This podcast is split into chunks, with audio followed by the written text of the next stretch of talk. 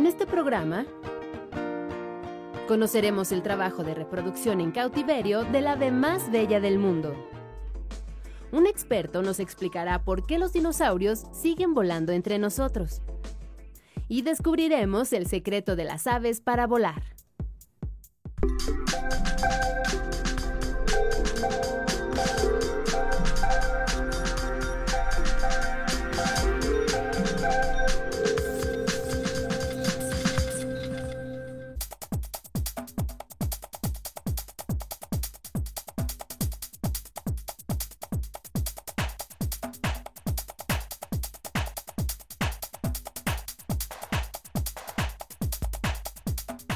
Bienvenidos a Factor Ciencia, yo soy Alejandro García Moreno y el día de hoy me encuentro en el aviario El Nido en Iztapaluca, Estado de México. Este lugar es el legado del doctor Jesús Estudillo López, médico veterinario de la UNAM y un amante de las aves.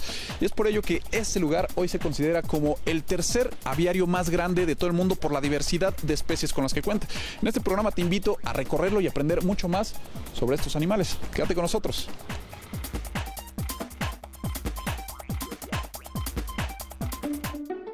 Ahora estoy con Salvador Figueroa, él es gerente de capacitación aquí en el aviario de El Nido. Salvador, muchas gracias por recibirnos. Claro que sí, con todo gusto. Antes que nada, queremos empezar eh, resolviéndonos un mito. ¿Los loros hablan o no hablan, Salvador? Eso, mira, aquí mucha gente que viene nos pregunta, niños también, y los loros eh, tenemos algo en común contigo y conmigo, que efectivamente tienen una lengua redonda como nosotros, pero especialmente ellos no hablan, solamente imitan y reproducen sonidos. Ok, entonces esto quiere decir que no tienen, hablar implica un proceso mental. Implica un proceso, ellos se comunican de otra forma, se comunican a través de sonidos, de reclamos, de su lenguaje corporal. Pero como tú y yo lo estamos haciendo ahorita, no lo hacen. Hay veces que dicen o aprenden palabras, eso sí. Hay récord Guinness del loro gris africano que ha logrado repetir hasta más de mil palabras, Ok. pero solamente es imitación como tal. Bueno, pues nosotros vamos a conocer esta y muchas otras especies en un recorrido aquí en el aviario del Nido. Quédate con nosotros.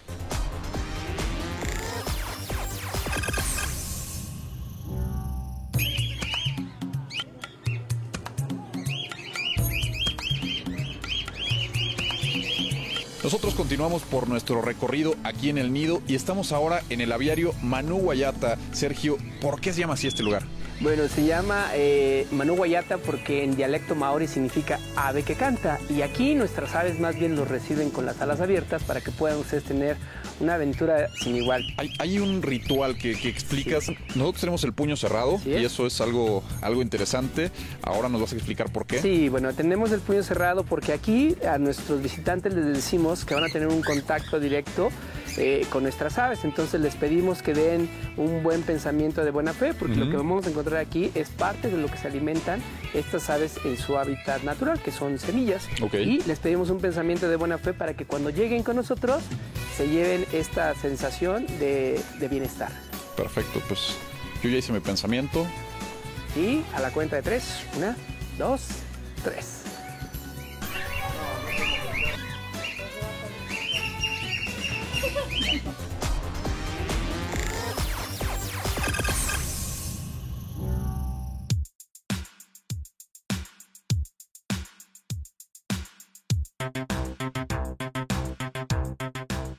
De la zoología, la rama que se encarga del estudio formal de las aves es la ornitología. No solo abarca aspectos como clasificación, distribución, anatomía y fisiología de las aves, también incluye adaptaciones evolutivas, conservación y ecosistemas. En los últimos años, esta ciencia ha buscado respuestas a cuestiones mucho más específicas como el instinto y el aprendizaje de algunas especies. Debido a su diversidad de formas, comportamiento, estructura social y grandes migraciones, la importancia de la ornitología es cada vez mayor. En nuestro país el número de ornitólogos crece cada vez más y esto es de vital importancia porque las aves son fundamentales para la vida de los ecosistemas.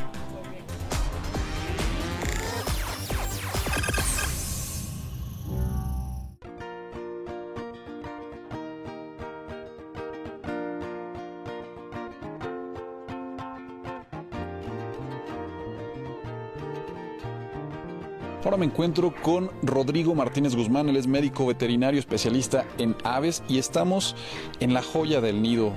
Rodrigo, es el ecosistema de los quetzales. Así es, lo que estamos viendo aquí a mis espaldas es el, el quetzal mexicano, el quetzal resplandeciente, Pharomacros mocino mocino. Lo que ustedes están viendo es el hábitat recreado del bosque de niebla, que es el lugar donde ellos son originarios, ¿no? donde ellos habitan de forma natural. ¿Qué zonas son las que habitan?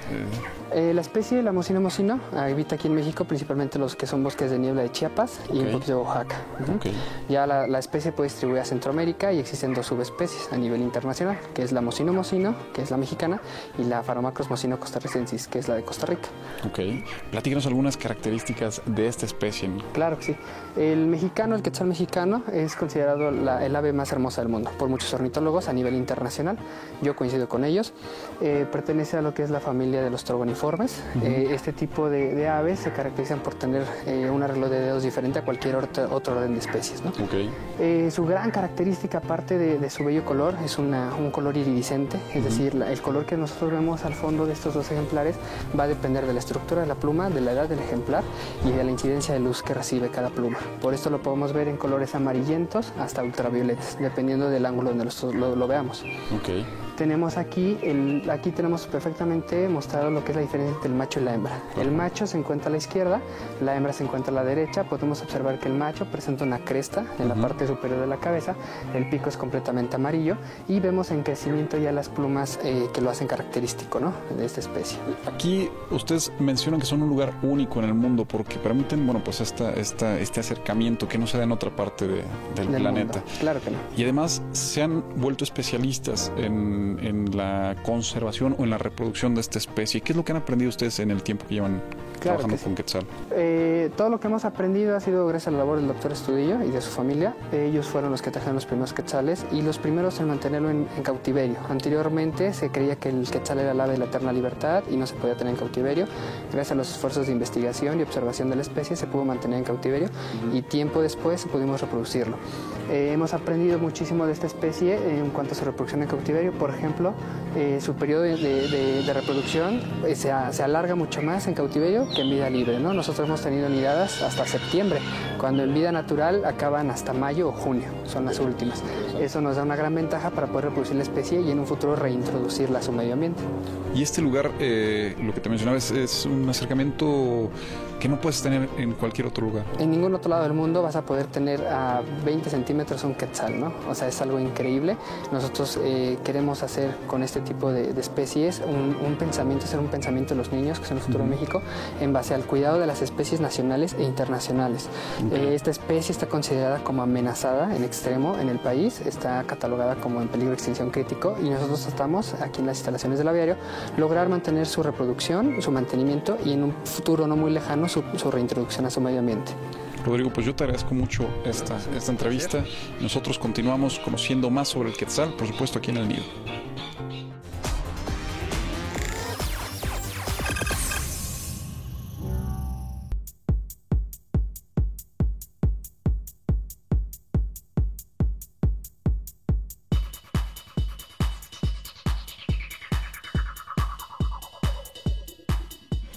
Esta es una guacamaya escarlata. Es característica de Centro Sudamérica y por supuesto de nuestro país. Aquí en México habita en Chiapas.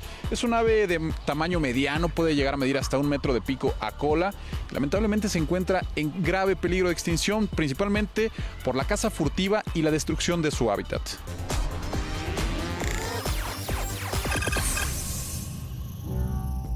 Ahora me encuentro con el señor Santos Hernández Palafox, él es el encargado de la reproducción de aves aquí en el nido y tiene 35 años trabajando en este lugar. Señor, muchas gracias por, recibirnos. Oye, platíquenos qué es lo que usted ha aprendido de las aves en todo este tiempo que lleva trabajando con ellas y sobre todo en una labor tan importante como, como hacer que, perdure la especie. ahora sí que en primera pues la alimentación de las aves, los cuidados para que pues nazcan todos los que todo lo que ha nacido aquí. Ustedes es lo que hacen, ponen un nido eh, literalmente para que ellos puedan nacer. Exactamente, les ponemos nido. Primero tienen que ser adultos, ¿no? Ponemos la pareja y se les pone el nido y pues esperar que pongan. Una vez que ponen, pues les quitamos el huevo, lo traemos a la incubadora, que son 18 días de incubación lo sacamos y, desde ese momento en que nace hay que estarle dando de comer. Ok. En unos 15, 20 días, pues lo verá uno ya con plumitas. Y ahí los estamos escuchando. Exacto. Bueno, pues nosotros continuamos en este recorrido. Quédense con nosotros. Estamos en el nido.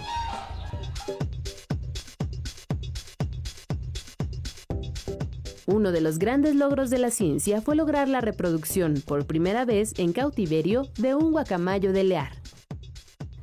Esto lo hizo un equipo de biólogos del Zoológico de Sao Paulo, Brasil. El huevo fue empollado en un equipo especial por cerca de 13 días a una temperatura de entre 37.2 y 37.5 grados y una humedad de entre el 45 y 55% para el buen desarrollo del embrión. A gente está muito ansioso aqui para saber o sexo, para também saber que nome, né, que vai ser dado, mas isso vai levar um tempo, então a gente vai esperar o bichinho se emplumar, né, a ave ficar é, com peninhas para que seja arrancado, já que do ovo não foi possível tirar nenhum material. El guacamayo de Lear se caracteriza por su atractivo plumaje azul, condición que lo hace víctima de la extracción ilegal. Es un ave en riesgo de extinción. Habita en una restringida zona serrana del estado de Bahía, al este de Brasil, donde sobreviven tan solo 1.300 ejemplares.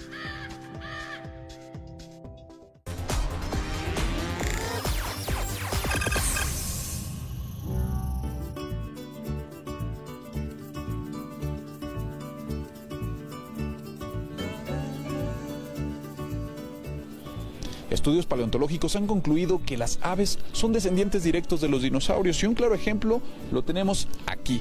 A mi espalda tenemos un casuario de casco. Este es considerado un fósil viviente. Es un ave originaria de Nueva Guinea y podemos ver características en ellas que nos recuerdan mucho a los dinosaurios. Por ejemplo, sus patas, su cuello muy largo y esta cresta que tienen en la parte de arriba, que es por lo que se le denomina casuario de casco. Si quieres conocer más sobre este tema, quédate con nosotros. Es común pensar que las aves son descendientes de los dinosaurios. Sin embargo, podemos afirmar ahora que las aves son dinosaurios como tales. Las aves evolucionaron de un grupo de dinosaurios que se llaman terópodos, aproximadamente a finales del periodo Jurásico, y empezaron siendo dinosaurios con plumas muy primitivas. A lo largo del tiempo, esos dinosaurios con esas plumas primitivas empezaron a tener modificaciones las plumas se empezaron a alargar, se empezaron a formar como, como las plumas que conocemos ahora, tener una membrana. Antes eran solamente plumoncito o eran solamente una, una ramita, casi como un, un pelito grueso. Después de que se fueron modificando, le empezaron a dar otras oportunidades a ese grupo de dinosaurios hasta el momento en que pudieron empezar a volar. Al parecer, estos grupos de, de dinosaurios emplumados tuvieron dos orígenes diferentes del vuelo. Unas, unos grupos de, de, dinosaurios emplumados acostumbraban a subirse a los árboles y desde ahí empezaron a brincar hacia otros y utilizando las plumas como planeadores podían llegar más lejos.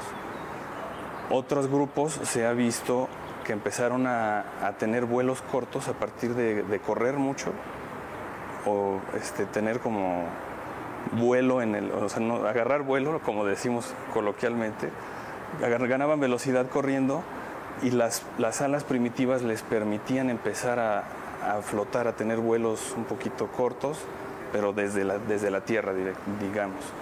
Es difícil encontrar fósiles de aves, sí los hay, pero es difícil porque las aves tienen los huesos huecos, y eso es difícil que se fosilicen en muchas ocasiones. El más famoso de, las aves primitivas es el Archaeopteryx, que vivió también a, a, finales del Jurásico y fue de los más famosos porque fue de los primeros que se descubrieron eh, dinosaurios tal cual emplumados. Bueno, en realidad se descubrió como un ave, pero era como una especie de eslabón perdido, se le consideró como un eslabón perdido porque tenía plumas, tenía alas, tenía las estructuras de los huesos similares a las de las aves, pero en lugar de tener pico tenía dientes como un dinosaurio pequeño. Ese se le considera uno de, las, aves más antiguas. Hay todo un mundo de, fósiles que se están descubriendo ahorita y se están reanalizando nuevos fósiles como para tratar de definir bien dónde están los límites entre estos grupos de aves y, los, y las aves antiguas y los dinosaurios. Siendo estrictos, cuando vemos un ave podemos decir que estamos viendo un dinosaurio.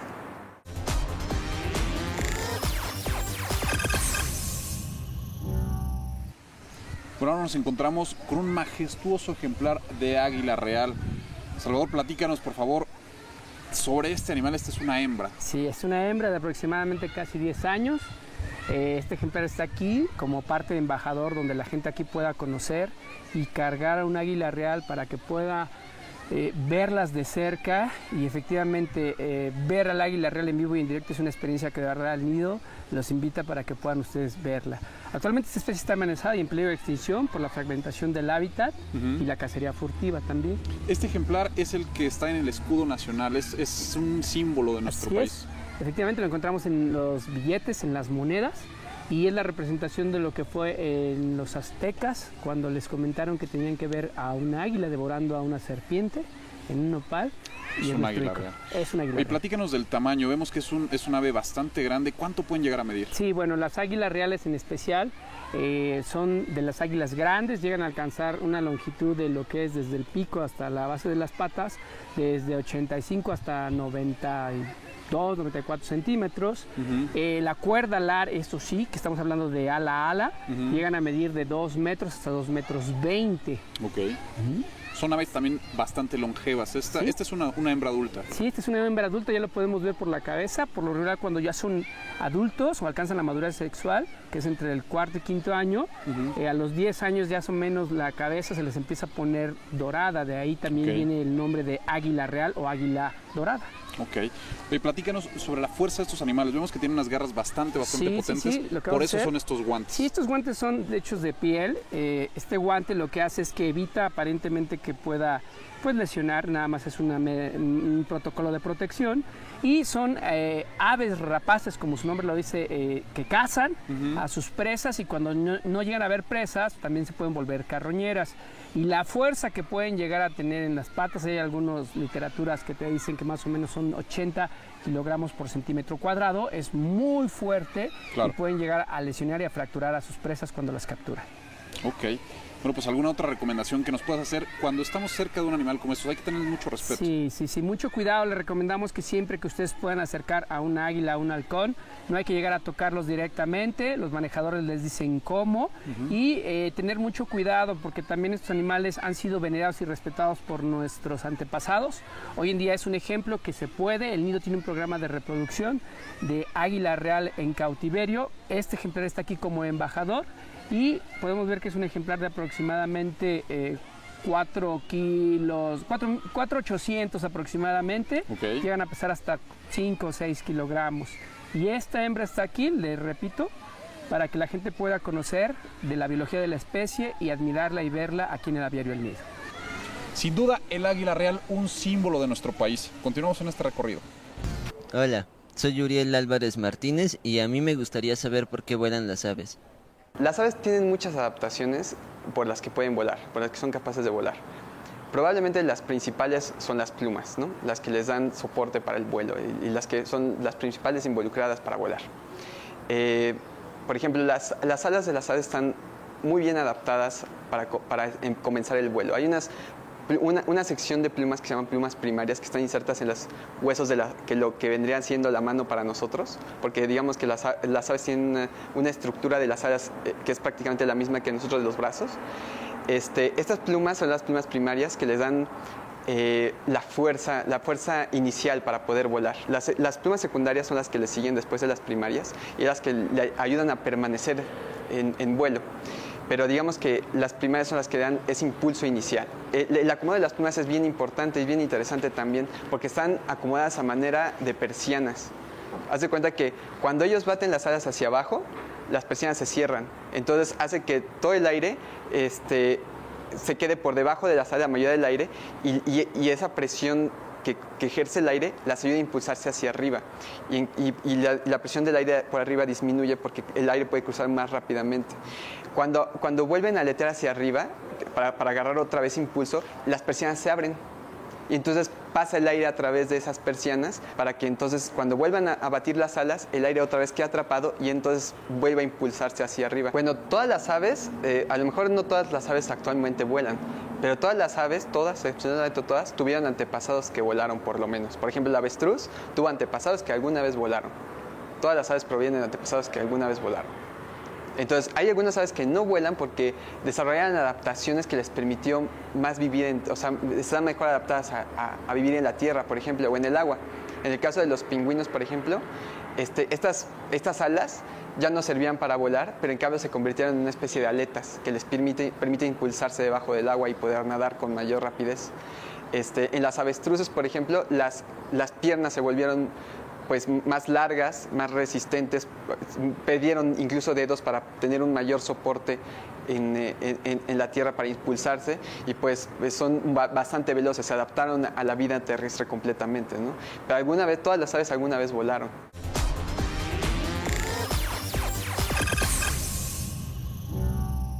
Pues nosotros continuamos en este recorrido por el nido y de verdad estamos aprendiendo muchísimo con Salvador porque, bueno, ya estamos aprendiendo de las familias de las especies de las aves. Claro. Vimos a los citácidos que eran los loros, pericos. Eh, los pericos y ahora vamos a conocer otra especie que también es muy, muy, muy eh, característica y emblemática de este lugar. Sí, claro, vamos a llegar a la familia de los crácidos en este instante.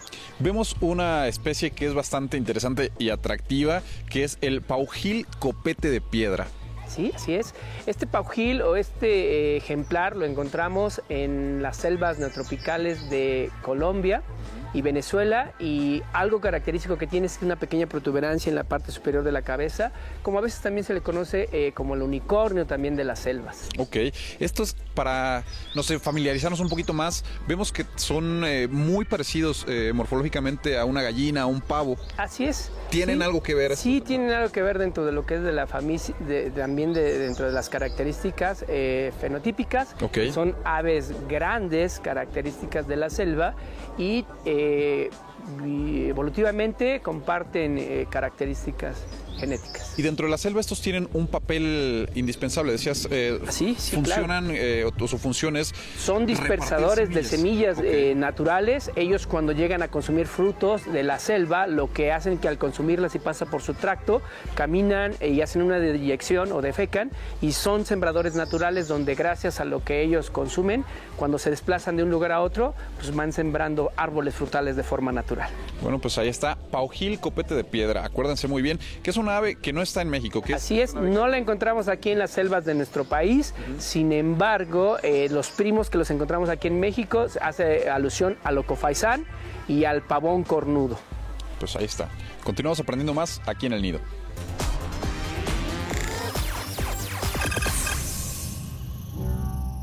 Ahora nos encontramos en el hábitat de los agapornis. Ellos son aves pertenecientes a la familia de los citácidos, es decir, que son primos de los loros, de las guacamayas, de los pericos. Platícanos, por favor, eh, Salvador, ¿qué característica tienen estas aves? Estas aves, por lo regular, se distribuyen en el continente de África y están aquí en el nido también para que tengan un contacto directo y son conocidas como las aves del amor. Las aves tienen un gasto energético muy grande para poner un, huevo, eh, para alimentar a los pollos e incluso para mantener el cuidado de, ellos. Entonces, sí, estos ejemplares son monógamos como las eh, guacamayas, como los pingüinos, nos comentabas también. Y bueno, tenemos el orgullo de tener aquí en el aviario El Nido a los agapornis. Pues ahí está, los agapornis, el ave del amor. Nosotros continuamos. Estamos ahora en el área de los flamencos o flamingos, se puede decir así indistintamente a estos animales, que tienen una característica bastante especial. Además de su color rosa, si te fijas muy a detalle sus patas, sus rodillas se doblan hacia atrás, al revés de las nuestras. Esto se llama retroflexión y ha sido utilizado en los aviones para mejorar las características de los trenes de aterrizaje. Esto, bueno, es una aplicación de la biología hacia la tecnología y ahora la tecnología lo retribuye. Te voy a presentar a un flamenco en Brasil, es el que estás viendo aquí en pantalla. Perdió una pata debido a una grave fractura y un equipo de especialistas del zoológico de Corocaba en Sao Paulo le puso una prótesis de fibra de carbono de 18 centímetros de largo. Ahora esta ave está bajo supervisión de veterinarios y pronto esperan que se reintegre con su comunidad porque estos animales les gusta vivir en grupos muy numerosos.